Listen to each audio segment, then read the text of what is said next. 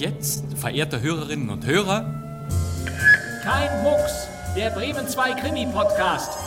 Hier ist die Polizei. Was ist denn eigentlich los? FBI. Oh. Mord? Kennen Sie diesen Mann? Das ist meine Sekretärin. Dann war es Mord. Nein. Nur das gibt's doch nicht. Es war ein Unfall. Will man mir was anhängen? Ja. Ich weiß, wer der Mörder ist. Was? Nein! Ruhe! Nein, das darf doch nicht sein. Ich habe ihn nicht umgebracht. Ich bin doch hier bloß die Haushälterin. Wer ist der Mörder? Nein. Sagen Sie es nicht. Das heißt ja. Ich will drauf kommen, wer der Mörder ist.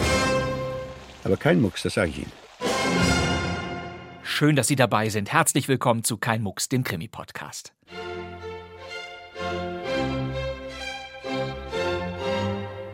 Unser heutiges Stück stammt aus dem Jahr 1977 und es ist für Klassikfans sicher ganz besonders interessant und für Tierfreunde. Einer der Hauptdarsteller ist nämlich ein Hund. Er heißt Finot und der heult in schöner Regelmäßigkeit nur bei Mozarts Konzert für drei Klaviere Köchelverzeichnis 242 auf Schallplatte. Doch weiß der Hund möglicherweise mehr als sein Herrchen, mehr als der kauzige Professor Fougère, der den Hund von seiner Tante nur übernommen hat? Weiß das Tier etwas über die Mordserie, die die Nachbarn in dem kleinen Städtchen in Angst und Schrecken versetzt? Wenn die einfachen Leute es mit der Angst bekommen, sind sie zum Schlimmsten fähig. Seien Sie unbesorgt, wir halten schon die Augen offen. Bruno Hübner ist hier in der Rolle des betagten Professors zu hören. Hübner war schon vor dem Zweiten Weltkrieg ein vielbeschäftigter Nebendarsteller in UFA-Kinofilmen. Später spielte er in der 1954er Verfilmung von Das fliegende Klassenzimmer und in Kintop-Streifen mit so schönen Titeln wie Mit Himbeergeist geht alles besser, Auf Engel schießt man nicht oder Sonne, Wein und harte Nüsse. Neben Bruno Hübner ist in unserem Hörspielkrimi der Schauspieler Ernst August Scheppmann als der Freund des Professors zu hören. Aber ich glaube, jetzt ist nicht der richtige Moment, die Nachbarn aufzuschrecken. In dem Zustand von Panik, in dem wir leben, würde man unter Umständen auf mich schießen. Ja, durchaus möglich. Ernst August Scheppmann ist uns schon in einigen Radio Bremen Produktionen begegnet und das ist kein Wunder. Scheppmann ist ein Radio-Dauergast. Nicht nur in Bremen, sondern nahezu in allen ARD-Anstalten. Allein in den Listen des Westdeutschen Rundfunks finden sich rund 400 Einsätze Scheppmanns und das halte ich für deutlich untertrieben. Und er ist auch noch ein vielbeschäftigter Hörbucherzähler. Dunkel war die Nacht. Kein einziger Stern war zu sehen. Der Berg, zu dem die Anwohner den Schnee vor ihren Häusern aufhäuften, war riesig und glitzerte. Einen von Ernst August Scheppmanns ganz seltenen Fernsehauftritten haben wir doch gefunden. Er stammt aus dem Jahr 1967. Da spielte er in einer Vorabendserie des Süddeutschen Rundfunks mit und sie hieß Fernfahrer. Das war eine Kultserie für Spediteure und Lastwagenfans. Sie kam vom Süddeutschen Rundfunk und lief ab 1963 im ersten vor der Tagesschau. Bis heute ist diese Reihe ein höchst beliebter Geheimtipp. Es ging immer um aufwendige Transportfahrten und kleine Raststätten-Gaunereien. Scheppmann hat hier eine Rolle als Kunstmäzen, der einem Fernfahrer seinen Auftrag verklickern will. Wir haben den Ausschnitt und solche Texte wie die, die Sie jetzt hören, die gibt es heute nicht mehr. In keinem Film Film und keiner Serie, aber Scheppmann musste sie damals trotzdem drauf haben, denn 1967 war die Zeit, als solche Mammutdialoge noch ohne Unterbrechungen und Schnitte aufgenommen wurden. Hören Sie mal. Sicher interessieren Sie sich dafür, was Sie eigentlich transportieren, wenn ich Ihnen kurz erklären darf. Ja, gern. Wir veranstalten, wie schon im vergangenen Jahr, auf Schloss Oberarch unsere große Herbstauktion. Als besondere Leckerbissen bieten wir neben einer reichen Waffensammlung aus dem ehemaligen Besitz der mittelfränkischen Kunsthalle 17. und 18. Jahrhundert eine Reihe selten gut erhaltener Antipendien sowie Bildteppiche aus besticktem italienischem Samt an. Dazu kommen noch Kleinodien der bäuerlichen Kunst, Reliquiare, sakrale Barockmalerei und dergleichen mehr. Das Einfachste ist, Sie schauen sich unseren Auktionsprospekt an. Da haben Sie alles beisammen, bitte. Danke. Was sind bitte Antipendien und was sollen die auf Schloss Oberarch? Ich weiß es nicht. Fernfahrer 1967. Warum erzähle ich Ihnen das? Nun, weil Ernst August Chapman, den Sie hier gerade und jetzt gleich in unserem Hörspiel hören werden, in dieser Woche seinen 90. Geburtstag gefeiert hat. Glückwunsch. Daher wiederholen wir nun Die verfluchte Stadt von Jean Marsu, eine Radio Bremen Produktion von 1977 mit Bruno Hübner und Ernst August Chapman und übrigens auch einer sehr gut versteckten Evelyn Hamann. Hören Sie mal. Die Regie hat Till Bergen. Kennen Sie die zwei Typen, die gerade eben rausgegangen sind, Monsieur Fougère? In den letzten zehn Tagen waren Sie achtmal bei Ihnen, Monsieur Clovy. Oder richtiger gesagt, Sie haben achtmal Ihr Lokal und Ihre Gäste inspiziert. Hallo? Führen Sie Buch über meine Kunden? Ich beobachte nur. Weiter nichts. Anscheinend mögen Sie Ihr Trappistenbier auch nicht besonders gern. Dabei ist mein Trappistenbier aber wirklich gut. Gezeichnet. Aber die beiden Inspektoren aus Namur sind nicht daran gewöhnt. Ach so. Sie glauben auch, dass die beiden von der Polizei sind? Die Mörder werden ja wohl kaum auf ein Bier zu Ihnen kommen. Mit solchen Dingen scherzt man nicht, Monsieur Foucher. Mir ist auch gar nicht danach zumute, Monsieur Clovy. Es beunruhigt mich genauso wie Sie und alle anderen in unserer Gegend, dass irgendein Wahnsinniger innerhalb von vier Monaten drei Frauen ermorden kann, ohne eine Spur zu hinterlassen. Und das in einem Umkreis von fünf mal drei Kilometern. In einem Ort, wo jeder jeden kennt. Wenn man den Mörder jemals erwischt, dann wünsche ich ihm das Schlimmste. Tötet jemand eine Person, ist ein Krimineller. Bringt er zehn um, erklärt man ihn für geisteskrank. Es ist ein Skandal. So ist nun mal die Justiz, Monsieur Clovy. Aber jetzt muss ich gehen. Mein Hund wartet auf mich. Wenn ich um 9 Uhr abends nicht zu Hause bin, bellt er die ganze Straße zusammen. Und dann regen sich die Leute wieder auf. Also gute Nacht. Bis morgen. Gute Nacht, Monsieur Foucher. Kommen Sie gut nach Hause.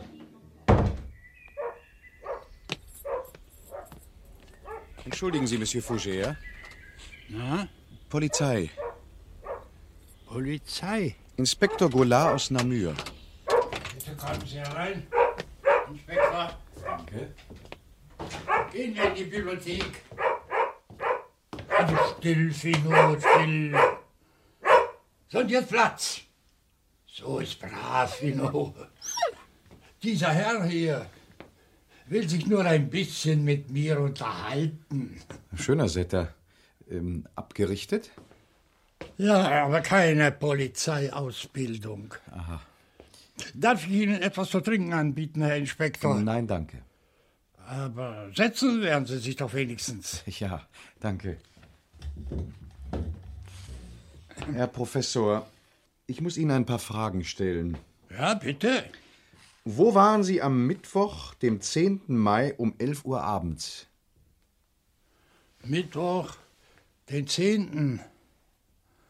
Ja, wissen Sie, Herr Inspektor, bei mir verläuft ein Tag wie der andere. Heute haben wir Freitag, den 12. Sie werden sich ja wohl noch erinnern können, was Sie vorgestern Abend um 23 Uhr gemacht haben. Vorgestern. Um 23 Uhr. Ja. Auf jeden Fall war ich zu Hause. Aber noch nicht im Bett. Ich bin ein Nachtmensch. Es ist meistens nach Mitternacht, wenn ich mit dem Lesen und Schreiben aufhöre. Monsieur Fougère, ich möchte genau wissen, was Sie gemacht haben. Äh, ja, ja, jetzt fällt's mir ein. Ich habe am Mittwoch hier in der Bibliothek das Konzert für drei Klaviere in F-Dur von Mozart gehört. Köchelverzeichnis 242. Sind Sie ganz sicher? Absolut. Sie müssen sich täuschen. Am Mittwoch um 23 Uhr waren Sie nicht zu Hause. Was, wie? Ihr Hund hat ununterbrochen geheult. ja, stimmt. Finot kann dieses Klavierkonzert nicht leiden. Sie werden sehen. Oder vielmehr hören. Einen Moment, Herr Inspektor.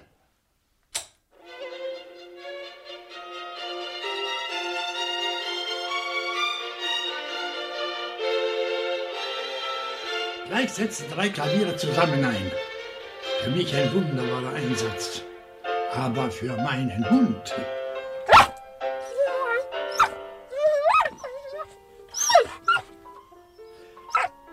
Ich brauche wohl nichts mehr zu sagen. Ich glaube, die Vorführung genügt. Das ist ja wirklich zum, zum Stein erweichen. Heult Ihr Hund bei anderer Musik auch so? Nein. Sonst macht die Musik gar nichts aus. Ich würde gern die Probe aufs Exempel machen. Bitte, Sie können selber eine Platte auswählen. Danke. Äh, oh, Sie haben eine bemerkenswerte Plattensammlung. Den größten Teil habe ich von Tante Therese geerbt. Ähm, ah, hier, Zigeunermusik. Viele Tiere haben eine ausgesprochene Aversion gegen Geigen. Das, das ist ja merkwürdig. Er hat nur einmal kurz die Ohren gespitzt. Soll die Platte weiterlaufen, oder? Nein, nein, nein, nein, danke, das genügt. Hm. Sagen Sie, Monsieur Fougère, wie lange haben Sie Finot schon? Seit dem Tag, an dem ich die philosophische Fakultät von Löwen verließ, um mich in diesem kleinen Nest hier zur Ruhe zu setzen. Wann war das? Vor vier Monaten. Ich habe Finot von meiner Tante Therese geerbt. Zusammen mit dem Haus. Oder das Haus zusammen mit dem Hund, ganz wie Sie wollen. Sie sind also wegen der Erbschaft hierher gezogen? Ja. Na ja, es ist ja auch, auch ein schönes Haus. Hatte Ihre Tante den Hund schon lange? Hm, ungefähr zwei Jahre. Das ist doch eine ziemliche Belastung für eine alte Dame. Oder, oder war sie nicht so alt? 96, als sie starb. Ein ziemlich kräftiges Tier, so ein Setter. Da hat man als Mann schon Mühe, ihn zu halten. Agnes wird ihn meistens ausgeführt haben. Agnes? Ja, die Putzfrau. Ich habe sie sozusagen ebenfalls von Tante Therese geerbt. Sie können sich nicht beklagen, Monsieur Fougère.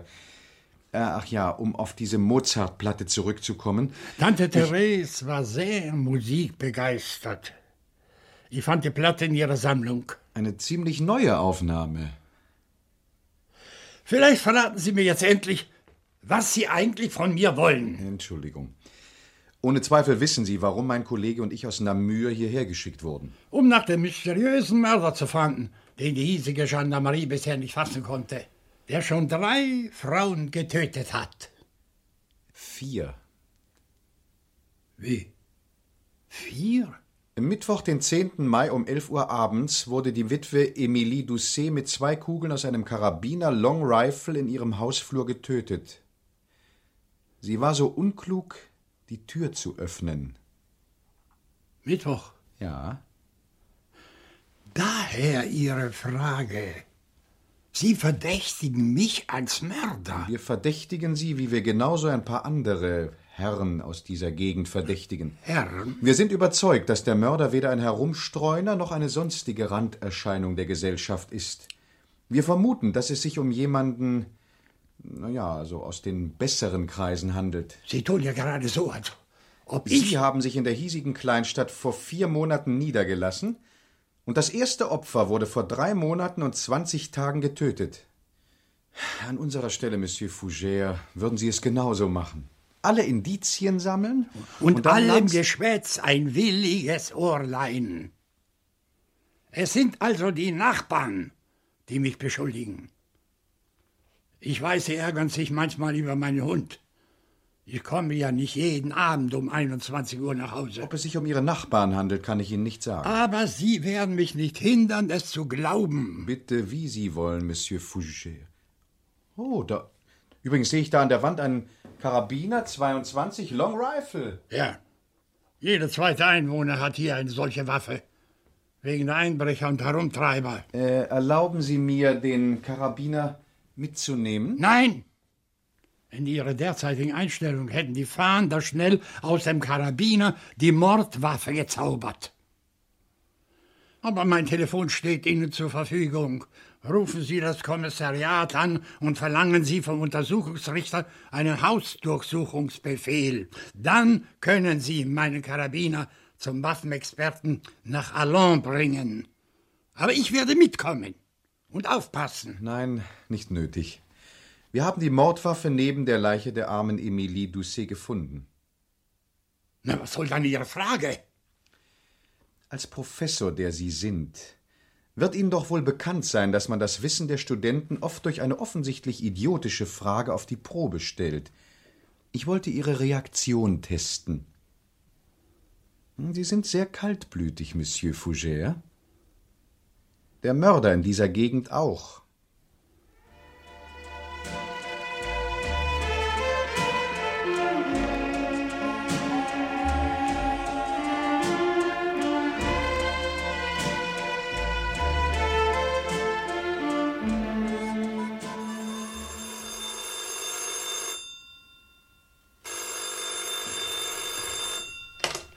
Hallo? Monsieur Fougère? Ah, Sie sind es, Agnes. Ich warte schon über eine Stunde auf Sie. Ich kann heute leider nicht kommen. Was? Sie sind heute verhindert? Und morgen und übermorgen auch. Ich werde nie mehr bei Ihnen arbeiten. Ich kann überhaupt nicht mehr mit Ihnen rechnen? Nein. Aber. Monsieur Fougère, ich habe meine Gründe. Ja, wieso? Das müssen Sie mir schon genauer erklären. Agnes. Agnes! An Aufgelegt.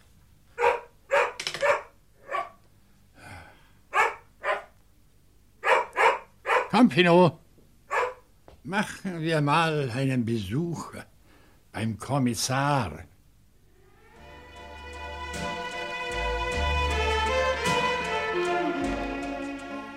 Herr Professor, ich begreife Ihre Gefühle sehr gut. Aber wir bekommen seit mehreren Wochen zahlreiche anonyme Briefe. Gegen mich? Gegen Sie, aber auch gegen andere. Und die Polizei berücksichtigt diese Gemeinheiten. Ach, mein Gott, seit vier Monaten durchstreift die Gendarmerie die ganze Gegend. Aber der Mörder, er tötet munter weiter. Deshalb hat man uns von höherer Stelle diese beiden Inspektoren geschickt. Ja. Die angeblich schlauer sind als wir hier auf dem Provinzposten. Aber nun zu Ihnen. Sie sind in Ihrem Viertel nicht sehr beliebt, Monsieur Fougère. Ich bin 70 Jahre, Herr Kommissar. In meinem Alter denkt man nicht mehr daran, Frauen zu vergewaltigen und anschließend umzubringen. Sie wurden nicht vergewaltigt, auch nicht beraubt. Der Mörder hat Sie kaltblütig erschossen. Trotzdem, die Anklage gegen mich ist nicht seriös. Und was sagen Sie dazu, dass der Druck, den die Nachbarn auf meine Putzfrau ausgeübt haben, mich dazu verurteilt, in Schmutz zu leben? Es wird nicht mehr lange dauern, da zieht Clovy ein Gesicht, wenn ich mein Bier an seine Theke bestelle. Herr Kommissar, ich erkläre mich bereit, acht Tage als freiwilliger Gefangener zu Hause zu bleiben. Aber wenn Sie nach diesen acht Tagen den wahren Mörder nicht gefunden haben, dann erwirken Sie entweder einen Haftbefehl gegen mich oder lassen mich gehen, wohin ich will. Aber bitte, regen Sie sich doch nicht auf. Ich rege mich nicht auf. Ich verteidige nur die Ruhe meiner alten Tage. Verständlich. Also, wenn Sie sich wirklich in freiwillige Gefangenschaft begeben wollen. Acht Tage, nicht länger. Dann lasse ich Ihr Haus überwachen. Überwachen Sie es gut. Wenn die einfachen Leute es mit der Angst bekommen, sind sie zum Schlimmsten fähig. Und ich möchte nicht gern inmitten meiner Bücher geröstet werden. Seien Sie unbesorgt, wir halten schon die Augen offen. Und Sie, Herr Professor, sollten ein wenig nachdenken. Nachdenken? Hm. Worüber? Wir sind zu dem Schluss gekommen, dass gewisse Personen den Mörder kennen, aber nichts zu sagen wagen. Wahrscheinlich aus Angst vor Rache. Die einfachen Leute hier im Ort haben so ihre bestimmten Ansichten, was die ehrbaren Männer betrifft. Der Mörder ist vermutlich ein Herr. Zudem ein Herr, der sich mit der Örtlichkeit vorzüglich auskennt. Mehr möchte ich nicht sagen. Aber denken Sie nach.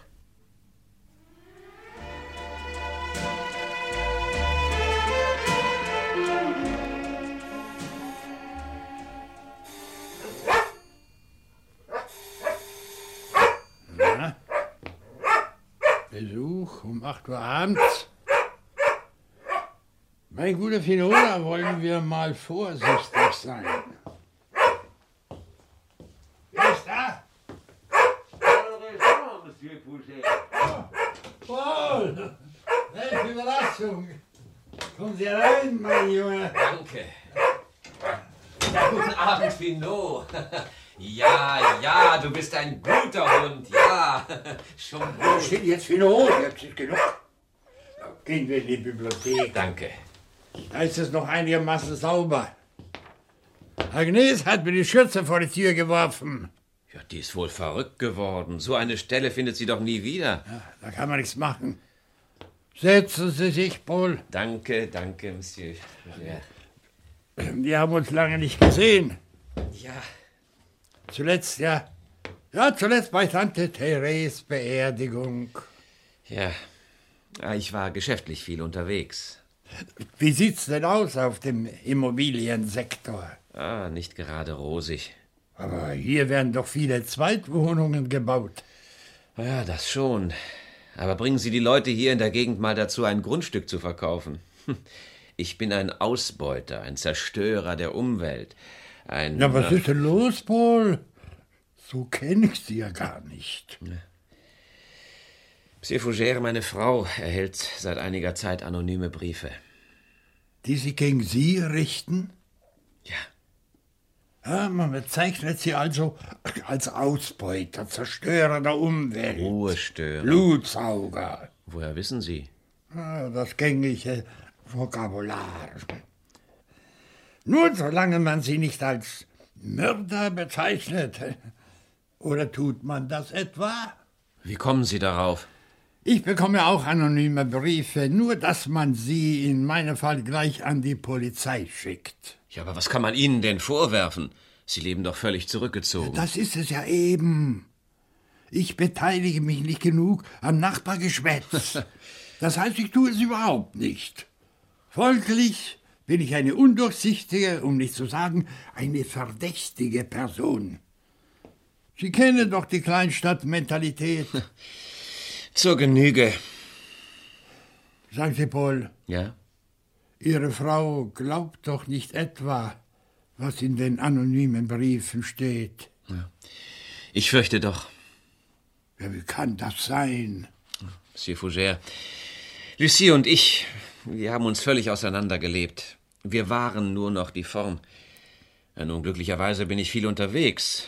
Meistens richte ich es so ein, dass ich erst nach Mitternacht nach Hause komme, wenn Lucie schon schläft. Verstehen Sie? Diese Briefe haben ihr derart zugesetzt, dass sie mir mit unverhohlenem Argwohn begegnet. Aber sie hat doch gar keinen Grund. Ein Grund nicht, aber unglückseligerweise, muss ich in diesem Fall schon sagen, war ich in der Nacht, als der zweite Mord geschah, noch unterwegs.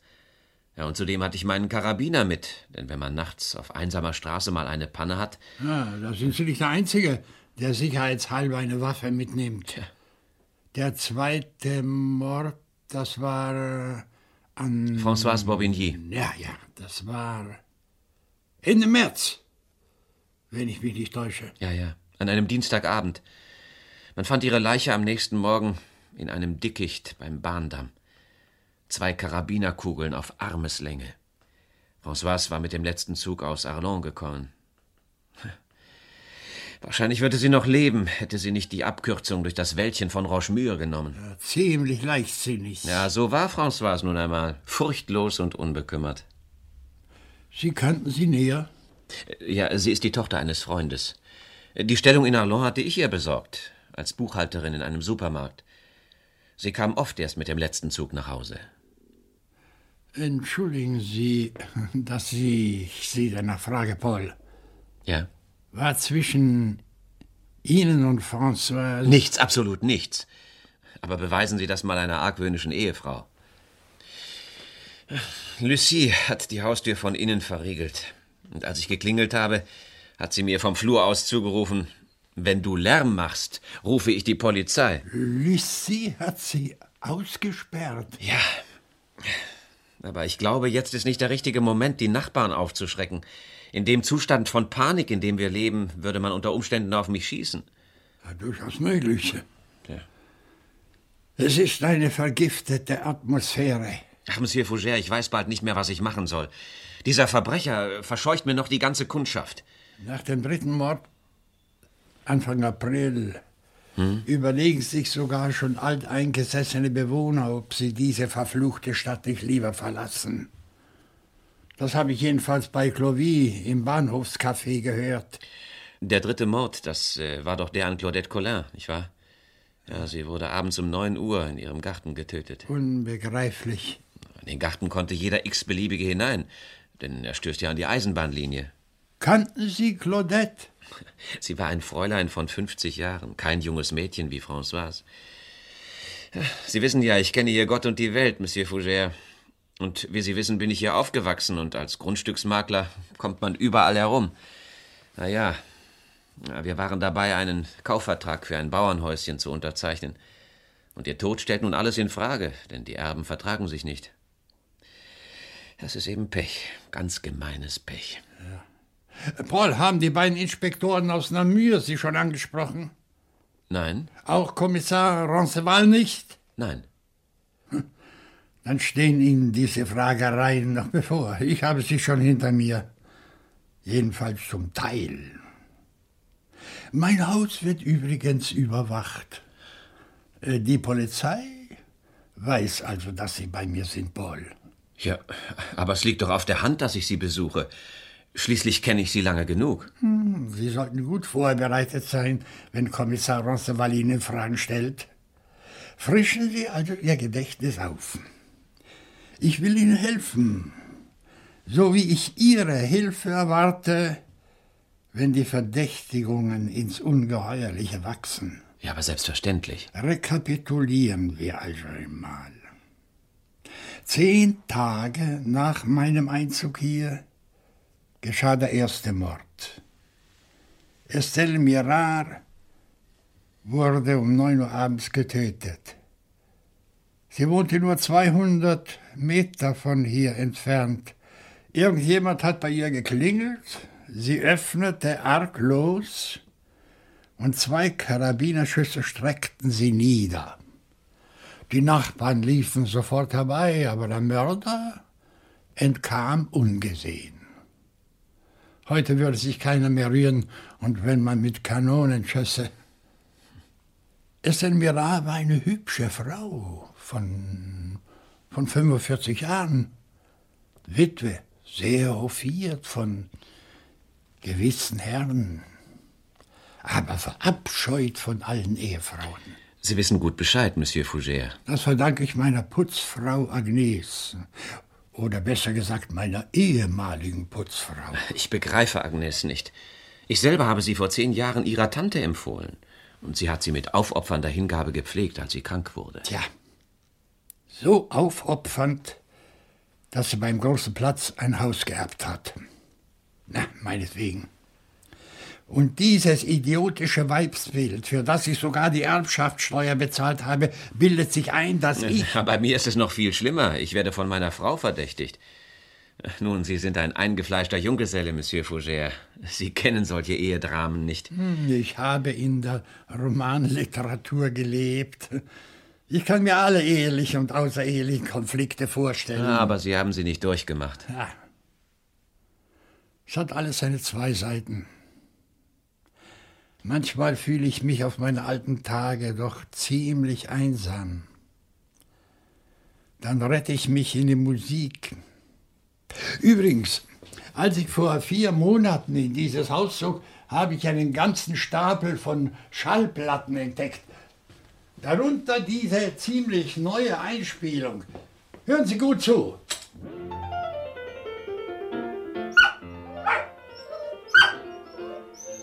Schon gut, gut.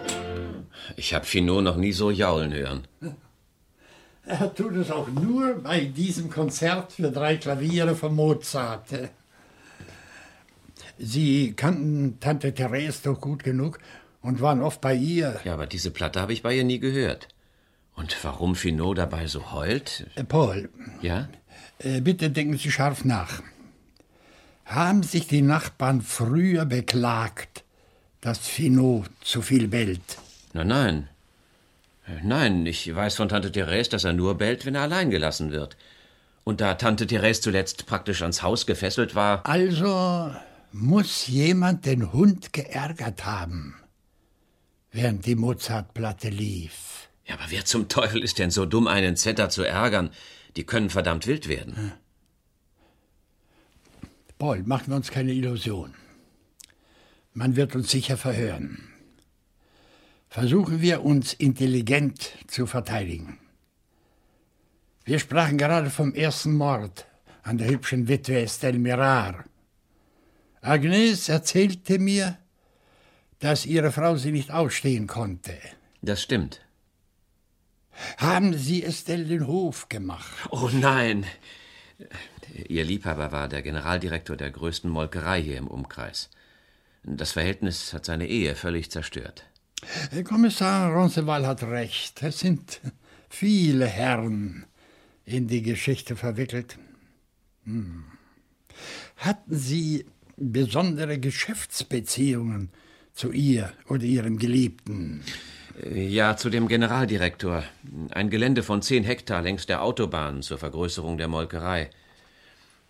Madame Mirard hatte einen Auftrag wegen des Verkaufs zurückgezogen. Wenn der Generaldirektor das erfährt. Vielleicht hat er es erfahren. Ach, ich, ich kann mir nicht vorstellen, dass der Mann jemanden wegen eines Auftrages umbringt. Man mag das System kritisieren, wie man will. Ohne Schmiergelder geht es nun mal nicht. Warum hat Ihre Frau ausgerechnet heute Abend das Haus verriegelt? Warum nicht gestern Abend? Warum nicht vorgestern? Vorgestern war Mittwoch, der 10. Mai. Äh, Paul, man wird Ihnen sicherlich die Frage stellen. Deshalb überlegen Sie sich Ihre Antwort sorgfältig. Um wie viel Uhr sind Sie Mittwoch, den 10. Mai abends nach Hause gekommen? Wie jeden Abend seit Monaten. So spät wie möglich, wenn Lucie schon zu Bett gegangen ist. Aber heute Abend sind Sie doch ziemlich früh gekommen. Äh, heute Abend musste ich unbedingt etwas in meinen Akten nachsehen. Es handelt sich um einen wichtigen Abschluss. Einen Verkauf, der meine Geschäfte wieder flott machen könnte. Naja, aber der wird mir genauso durch die Lappen gehen wie die anderen. Und Mittwochabend? Mittwochabend. Warten Sie. Mittwoch, äh, da war ich in Arlon zum Essen mit einem Notar. Ich brauche unbedingt Bargeld. Wir haben uns getrennt, so Und- gegen halb zehn. Und dann? Dann. Äh, Ach ja, ich habe einen Maklerkollegen getroffen aus Luxemburg. Er interessierte sich im Auftrage eines Kunden für ein Industriegelände. Um wie viel Uhr haben Sie sich getrennt? Das kann ich nicht genau sagen. Ich habe erst bei der Ausfahrt von Arlon auf die elektrische Uhr der Großgarage geguckt. Da war es zehn Minuten nach zehn. Ich habe noch gedacht, heute Abend werde ich bestimmt zu früh nach Hause kommen. Das heißt, äh, Gegen halb zwölf. hm. aber mit dem Wagen brauchen Sie doch nicht eine Stunde 20 Minuten. Nein, nein. Aber ehe ich nach Hause fahre, wenigstens immer, wenn ich von Arlon komme, mache ich einen Augenblick Station im Relais des Ardennes. Das Lokal liegt fünf Kilometer von hier. Ja, es gibt Musik da. Und flotte Mädchen. In dem Lokal könnte ich es bis zum Morgengrauen aushalten. Sind Sie in dieser Nacht lange dort geblieben? Nein, nein. Ich bin dort weggefahren. Warten Sie. Um. Natürlich, also es war zehn vor elf. Aber warum interessieren Sie sich für diese Einzelheiten? Weil man Sie morgen danach fragen wird. Die Polizei hat mich heute schon danach gefragt. Monsieur Fougère, aber ich. Augenblick, Paul. Vom Relais des Ardennes bis hierher rechnen wir alle höchstens zehn Minuten. Dann waren Sie um elf Uhr zu Hause. Nein.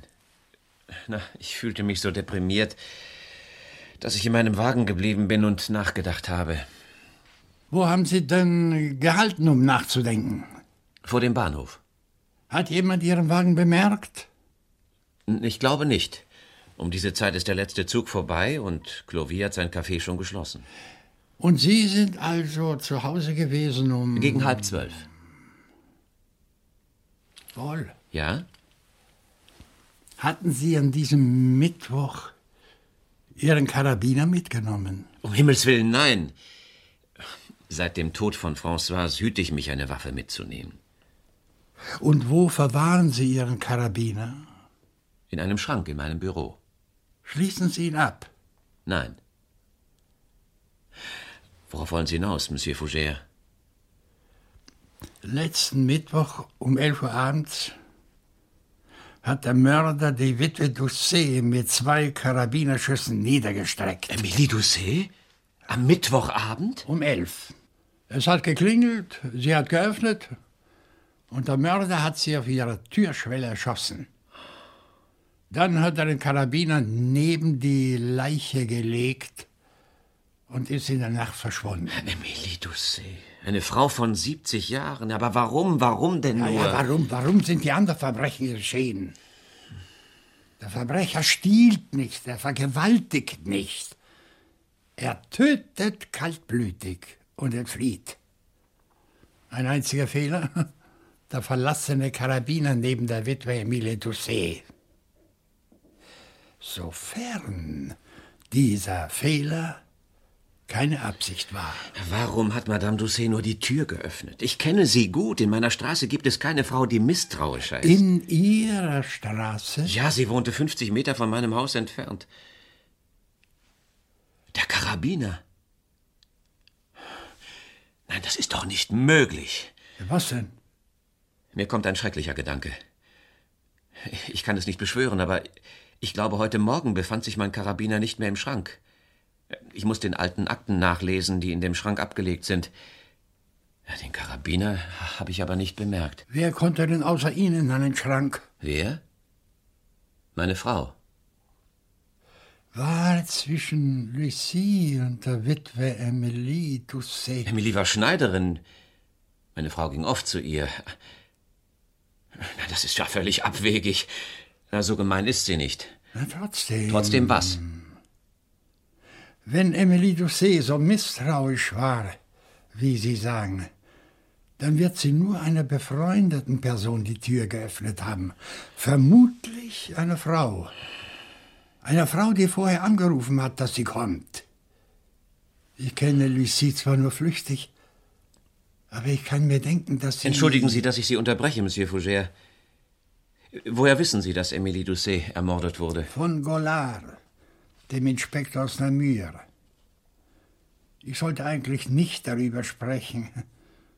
Aber bei Ihnen ist das etwas anderes. Ich muss mir Gewissheit verschaffen. Ich werde das Küchenfenster einschlagen und, und von der Hinterfront her in mein Haus einsteigen. Und sollte der Karabiner verschwunden sein, dann. Nein, nein, dann, nein, nein, beruhigen Sie sich, Paul. Die Polizei überwacht mein Haus. Man wird Ihnen sicher folgen und Sie womöglich verhaften. Kommen Sie, setzen Sie sich wieder. Trinken wir noch einen Whisky zusammen. Ah, danke, danke, gern. Monsieur Fougère, warum will meine Frau mein Verderben? Die Frage müssen Sie sich schon selber beantworten. Vielleicht sollte ich heute Nacht noch zur Polizei gehen und. Nein! Warten Sie, bis man Sie holt. Ja. Bereiten Sie Ihre Verteidigung vor, wie ich die meine. Ich habe als einziges Alibi für vorgestern Abend das Konzert für drei Klaviere von Mozart nebst Finos Gejaule. Aber da er auch bellt, wenn er sich allein fühlt, besonders nach neun Uhr abends, wiegt mein Alibi nicht gerade schwer. Da fällt mir ein, einige Zeit vor ihrem Tode musste Tante Therese ins Krankenhaus. Sie war drei Wochen dort. Da die Ärzte nicht viel für sie tun konnten, haben sie sie wieder nach Hause entlassen. Hier starb sie dann nach einem Monat. Paul, wer hat sich in diesen drei Wochen um den Hund gekümmert? Agnes hatte sich hier im Hause eingerichtet. Hier? Mit Finot? Ja. Sie hat Tante Therese bis zu ihrem Tode gepflegt. Ah. Allmählich zerreißt der Schleier. Ich erinnere mich an die sonderbaren Worte des Notars. Herr Professor, man hat versucht, Ihnen Ihre Erbschaft zu stehlen. Glücklicherweise konnte ich das Schlimmste verhindern. Und jetzt begreife ich auch die mürrische Miene meiner Putzfrau. Sie hat Geschmack an diesem Haus gefunden. Sie hofft es zu erben. Aber das Manöver schlug fehl. Agnes bekam nur das Haus am großen Platz. Und hier war sie also allein Mit Finot. Jetzt wird mir alles klar. Ach, du meine Güte, wie kann man denn einen solchen Hund quälen? Nur sagen wir lieber, abrichten. Finot ist ein Feinschmecker. Für gewöhnlich bekommt er sein Fressen um neun Uhr morgens. Bieten Sie ihm statt des Fressens drei Wochen lang immer dieselbe Musik. Und von Stund an wird er jedes Mal, wenn die Platte läuft, an seine Hungerqualen erinnert. Warum sollte Agnes auf so etwas verfallen? Weil sie voraussah, dass ihr das Haus gehen würde und sie ihre Rache vorbereitete. Paul, bei der Suche nach dem Verbrecher sind wir alle bisher von einer falschen Voraussetzung ausgegangen. Überlegen Sie einmal. Ein Frauenmörder ist fast immer ein äh, sexuell Besessener oder Abartiger, der sein Opfer schändet und quält. Wir haben es nicht mit einem Mörder, sondern mit einer Mörderin zu tun. Sie. Sie glauben doch nicht, dass meine Frau. Ja, selbst wenn. Ich sage, wenn Lucie Emily Doucet erschossen haben sollte, um ihnen den Mord in die Schuhe zu schieben. Sehe ich darin nur eine Wiederholung eines Verbrechens, das nur möglich ist, weil eine andere das Verbrechensklima bereits geschaffen hat. Eine Verrückte, eine bitter Enttäuschte. Agnes. Mein Gott, mein Gott. Ja. Aber ja, während der drei Wochen, in denen Agnes mit dem Hund allein hier im Haus war, hat sich doch nie jemand über sein Geheul beschwert. Ja, kein Wunder. Die Fütterungsstunde war um neun Uhr. Wen kümmert schon um neun Uhr morgens das Geheul eines Hundes? Die Männer sind zur Arbeit und die Frauen machen Einkäufe. Nur ein Hund, der um neun, zehn oder elf Uhr abends heult, macht alle Welt verrückt. Daher rührt der Zorn der Nachbarn gegen mich. Daher die denunzierenden Briefe an die Polizei. Paul, setzen Sie sich meinetwegen mit Ihrer Frau auseinander. Ich nehme mir diese Hexe Agnes vor. Sie vergessen, dass Ihr Haus überwacht wird, Monsieur Fougère. Wir gehen durch den Garten. Am Ende ist eine kleine Tür, die führt auf einen Monsieur Pfad. Fougère, seien Sie vernünftig, man wird Sie verhaften. Von mir aus. Dann habe ich wenigstens das Vergnügen, die Polizei von unserer Entdeckung zu unterrichten. Entdeckung? Nein, nein, es ist höchstens eine Vermutung. Nanu, wer könnte das sein? Hallo. Bonjour, Monsieur Fougère. Hier ist Kommissar Ronsoir. Ach, Sie, Herr Kommissar. Hören Sie, Sie dürfen auf keinen Fall das Haus verlassen. Sie verbieten mir, das Haus zu verlassen. Ja. Wir wissen, dass Réjean bei Ihnen ist. Wir kennen auch seine Absicht, in sein eigenes Haus gewaltsam einzudringen. Was? Sie haben es gewagt? Ja. Wir haben ein Abhörgerät installiert. Soll ja jetzt öfter passieren. Ich werde es Monsieur Regent sagen. Eine Empfehlung vom Kommissar. Sie sollen es ja nicht wagen, in Ihr Haus zu kommen, indem Sie eine Fensterscheibe einschlagen. Was? Ein Abhörgerät? Sie spionieren uns nach. Gestern Abend war Inspektor Gollard hier. Er muss die Wanze installiert haben, als er eine Platte aussuchte, um Finot zu testen. Gehen wir den ersten Stock hinauf, wohl. Da ist es sicherer. Ja, Sie haben recht. Ja, Finot, ja. ja, Fin- ja. Ach, diese Abhörgeschichte, die macht mich doch ganz krank. Setzen Sie sich, Paul. Da die Polizei alles mit angehört hat, werden unsere Überlegungen sie geradewegs zu Lucie und Agnes geführt haben. Vielleicht hat man beide schon verhaftet. Dieser Telefonanruf ändert die Sachlage völlig. Wieso? Inspektor Gollard hat eine Falle gestellt. Wieso? Er hat das Abhörgerät gestern in der Bibliothek angebracht, weil er voraussah, dass sie 24 Stunden später bei mir Zuflucht suchen würden. Wieso? Paul, Ihre Frau hat die Tür heute Abend auf Anordnung der Polizei verriegelt. Nein. Doch. Dieses geheime Einverständnis ist ja erschreckend. Nicht, wenn Ihre Frau nicht die Mörderin von Emilie Doucet ist. Die Schneiderin kann am Mittwochabend nur einer Freundin die Tür geöffnet haben. Zugegeben. Warum sagen Sie nichts? Ich denke an Agnes. Ich glaube nicht, dass diese Putzfrau intelligent genug ist, um meinen Hund derart abzurichten. Worauf wollen Sie hinaus? Ich erinnere Sie an den Satz des Notars. Herr Professor, man hat versucht, Ihnen das Haus von Tante Therese zu stehlen. Glücklicherweise habe ich das Schlimmste verhindern können. Na und? Paul, Agnes ist Ihre Komplizin. Vielleicht auch Ihre Geliebte. Sie sind ja wohl verrückt geworden. Eine Geliebte, die Ihnen hörig ist, um Sie zu behalten. Hat sie auf Ihren Befehl gemordet. Eine bodenlose Gemeinheit. Sie sind ja wahnsinnig. Hat Agnes am Mittwochabend die Schneiderin Emilie Doucet getötet? Ja oder nein? Ihr Schweigen ist so gut wie ein Geständnis. Ich habe Angst, Ihnen eine weitere Frage zu stellen. Welche Fingerabdrücke konnte die Polizei auf Kolben und Lauf des Karabiners feststellen? Sie wissen es besser als ich, Herr Professor.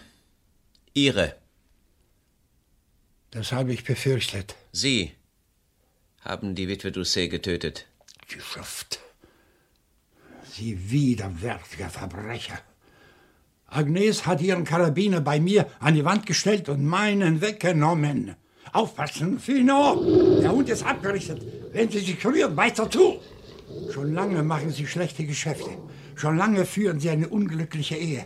Schon lange haben Sie diese Verbrechen geplant. Daran ist kein wahres Wort. Alles ist Lüge. Wenn es hier einen Mörder gibt, sind Sie es. Sie haben die vier Frauen gemordet oder morden lassen und versucht mir diese Verbrechen anzulasten. Verfluchter Kerl! Ja!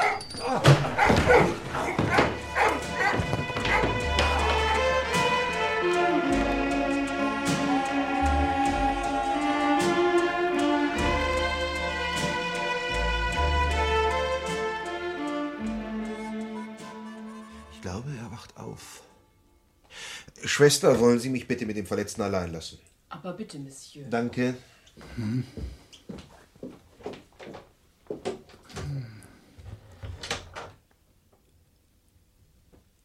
Kommissar Roncesvalles? Was machen Sie denn hier? Strengen Sie sich nicht an, Monsieur Fouget. Ich habe Sie heute Nacht in der Ambulanz ins Krankenhaus begleitet. Ich habe das Ergebnis der Operation abgewartet und Ihr Erwachen. Ich erinnere mich dunkel. Paul Regent. Ja. Er konnte nur einmal schießen. Durch die Tasche seiner Jacke. Dann ist Ihr Hund ihm an die Kehle gesprungen. Hätten wir nicht eingegriffen, hätte er Regent zerfleischt. Ja. Der brave Finot. Er hat Ihnen vielleicht Unannehmlichkeiten verursacht, aber er hat Ihnen das Leben gerettet. Regent ist schlimmer zugerichtet als Sie. Er liegt hier im selben Krankenhaus, im dritten Stock und streng bewacht. Monsieur Fougère, Sie sind nur an der Schulter verletzt. Der Ja. Schock über Regents Verbrechen hat Ihnen mehr zugesetzt als die Kugel. So war das wirklich. Paul. Ja. Er hat zwei Menschen getötet. Die hübsche Witwe Estelle Mirard und die junge Françoise Bombigny. Agnes hat die beiden anderen auf dem Gewissen. Sie hat in der Nacht ein Geständnis abgelegt. Ein schlimmes Paar. Ja. Ziemlich jämmerlich. Allmählich kehrt mein Gedächtnis zurück. Ich erinnere mich an die Ambulanz, an die Krankenschwester und den Anästhesisten. Und dann fiel ich in die Narkose. Vielleicht ist der Tod so ähnlich wie dieser Sturz ins Leere. Es geht also besser. Der Herr Professor philosophiert schon wieder. Mir ist gar nicht wohl zumute. Die Inspektoren aus Namur haben einen großen Erfolg zu verbuchen. Vielleicht war ihre Methode nicht ganz legal. Aber mir ist alles verleidet. Sogar das Haus von Tante Therese. Ich kehre nicht mehr dahin zurück. Herr, ich werde diese verfluchte Stadt verlassen. Sie sollen sich nicht so anstrengen, Monsieur Fougère. Denken Sie immer daran. Sie leben. Und die Nachbarn, die Sie beschuldigten, empfinden jetzt schon bittere Reue. Und Finot? Wo, wo, wo ist Finot? Er ist auf dem Kommissariat. Wir haben ihn in unsere Obhut genommen. Wenn ich dienstfrei habe, nehme ich ihn mit zu mir nach Hause. Ich verstehe mich gut auf Hunde. Danke. Ich fühle mich doch noch sehr schwach. Entschuldigen Sie, Kommissar. Versuchen Sie zu schlafen, Monsieur Fougère. Ich komme morgen wieder. Da wird es Ihnen bestimmt besser gehen. Grüßen Sie, Finot. Ich werde vor seinen Ohren nie mehr das Konzert für drei Klaviere spielen. Von Mozart. Köchelverzeichnis 242.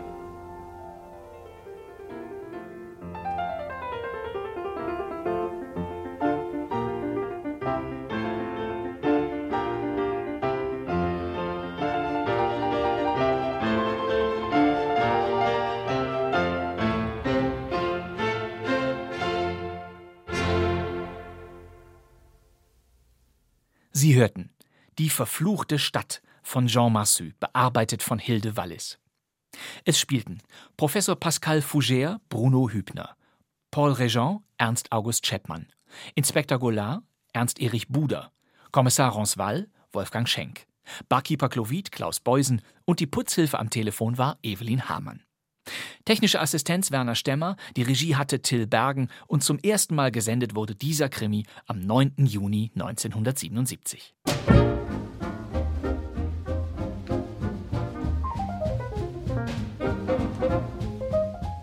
Das war kein Mucks der Krimi-Podcast. Sie finden uns jederzeit in der ARD-Audiothek, auf bremen2.de und überall sonst versprochen. Immer donnerstags kommt eine neue Folge. Es hört nicht auf. Sie wollen sicher wissen, wie es weitergeht. Das nächste Hörspiel ist ein Psychodrama um einen sonderbaren Mann, der sich vor der Zeit fürchtet. Er wird Monsieur Tic-Tac genannt und so heißt auch das Hörspiel von 1958, das wir wiederholen werden, denn kein geringerer als Manfred Steffen spielt diesen Monsieur Tic-Tac. Danke fürs Zuhören. Das wär's für heute. Mein Name ist Bastian Pastewka, ich sitze im neuen Funksaal von Radio Bremen. Und wir hören uns wieder in der nächsten Folge von Kein Mucks. Bis dann. Tschüss.